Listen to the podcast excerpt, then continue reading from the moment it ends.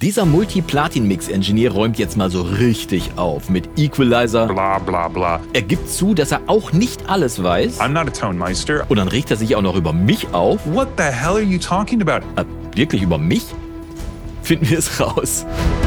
Tag und schön, dass du wieder eingeschaltet hast zu einem weiteren Video hier im Recording Blog, meinem Kanal, in dem ich dir ja in über 400 Videos jede Menge Tipps und Tricks zum Abmischen von Musik verrate. Und jetzt kommt dieser dahergelaufene Grammy-Profi namens Andrew Sheps um die Ecke und sagt in einem Interview, das ist doch alles Quatsch. Alles Quatsch, was ich sage? Alle Tipps für die Mülltonne? Nee, zum Glück natürlich nicht, aber es ist trotzdem sehr erfrischend, sich von einem gestandenen Profi nochmals an die wirklich wichtigen Dinge beim Abmischen von Musik erinnern zu lassen. Und so viel darf ich dir jetzt schon verraten, es sind nicht minus 14 LOFS. Andrew Sheps ist einer der erfolgreichsten Mix-Engineers dieses Planeten und zudem offensichtlich auch noch einer der angenehmsten Zeitgenossen im Musikgeschäft. Umso interessanter, wenn man dann ein Interview mit ihm sieht, in dem er allgemeine Tipps, die du auch bei mir immer wieder hörst, nicht grundsätzlich verteufelt, sondern einfach sagt, ja, das sind sind Techniken und die sind auch vollkommen okay, wenn sie dir helfen, dein Problem zu beheben, das du gerade hörst. Mit Betonung auf Problem, das du hörst. Weil, That's your job. mit anderen Worten, wenn du ein Signal in den Mix schiebst und du kein Problem hörst, dir also nichts negativ auffällt, dann musst du auch nichts machen. Beispiel gefällig?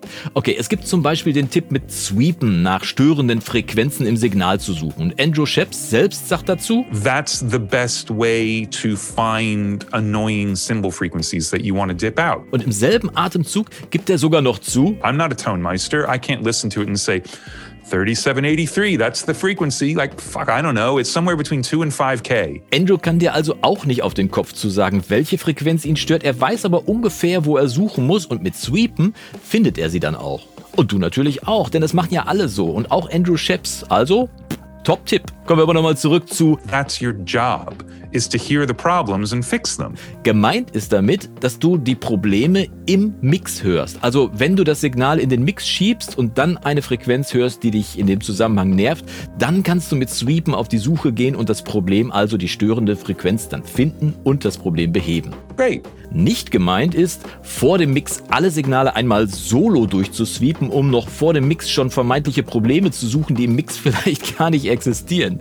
Zumal du garantiert jede Menge nervige Frequenzen finden wirst. Wenn du nämlich schmalbandig mit plus 16 dB ein Signal abfährst, dann ist quasi jedes einzelne Signal, jede einzelne Frequenz nervig. Also spar dir bitte die Mühe und such mit dem Sweepen wirklich nur nach Frequenzen, die dich auch wirklich in dem Moment im Mix stören.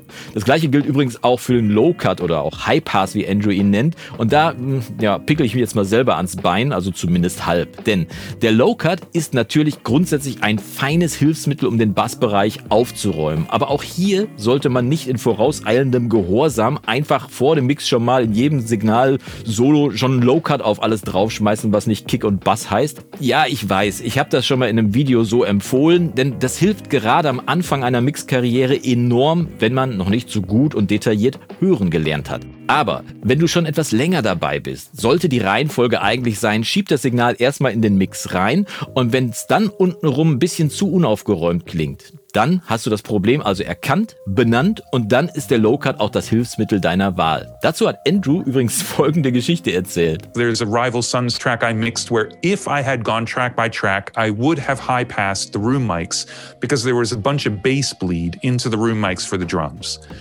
And it would have ruined the fucking song.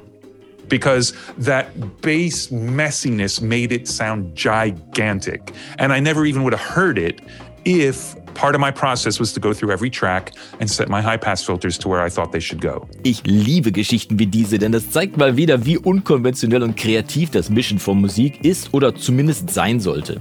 Aber brechen wir das Ganze nochmal runter auf drei Gedanken, die dich grundsätzlich in jedem Mix leiten sollten und die natürlich nicht nur für Equalizer, sondern auch für Kompression, für Hallräume, für Automation und so weiter gelten sollten. Also, Take care of problems when the problems exist. Don't go looking for problems. kümmere dich also um Probleme, wenn die Probleme existieren, aber such nicht explizit nach den Problemen. 99% of the time, you should just be reacting to what you hear. Don't do stuff because you think you're supposed to. 99% deiner Zeit beim Mixen reagierst du also auf Sachen, die du hörst. Mach also nicht Dinge einfach nur, weil du glaubst, dass man sie so machen muss. You go from something that you don't want to hear to something that has nothing in it that you don't want to hear. Du kommst von einem Punkt, wo du Dinge hörst, die du nicht hören willst und bewegst dich zu einem Punkt, wo du nichts mehr hörst, was dich stört.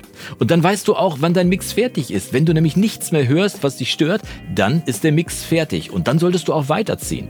Und um das auch nochmal eben klarzustellen und zu entmystifizieren, wenn du den Song einige Zeit lang nicht gehört haben solltest, wird dir beim nächsten Hören mit Sicherheit wieder etwas auffallen, was du anders machen würdest würdest. Denn du entwickelst dich ja auch weiter. Du lernst noch besser zu hören und lernst auch weitere Techniken, für die, wie natürlich für alle Tipps auch gilt, du kannst sie benutzen, aber du musst es nicht. Und wenn du jetzt dein Wissen rund um Sweep noch mal ein bisschen auffrischen willst, dann findest du weitere Informationen hier in diesem Video. Da sehen wir uns dann. Bis die Tage. Mach's gut und Yassou!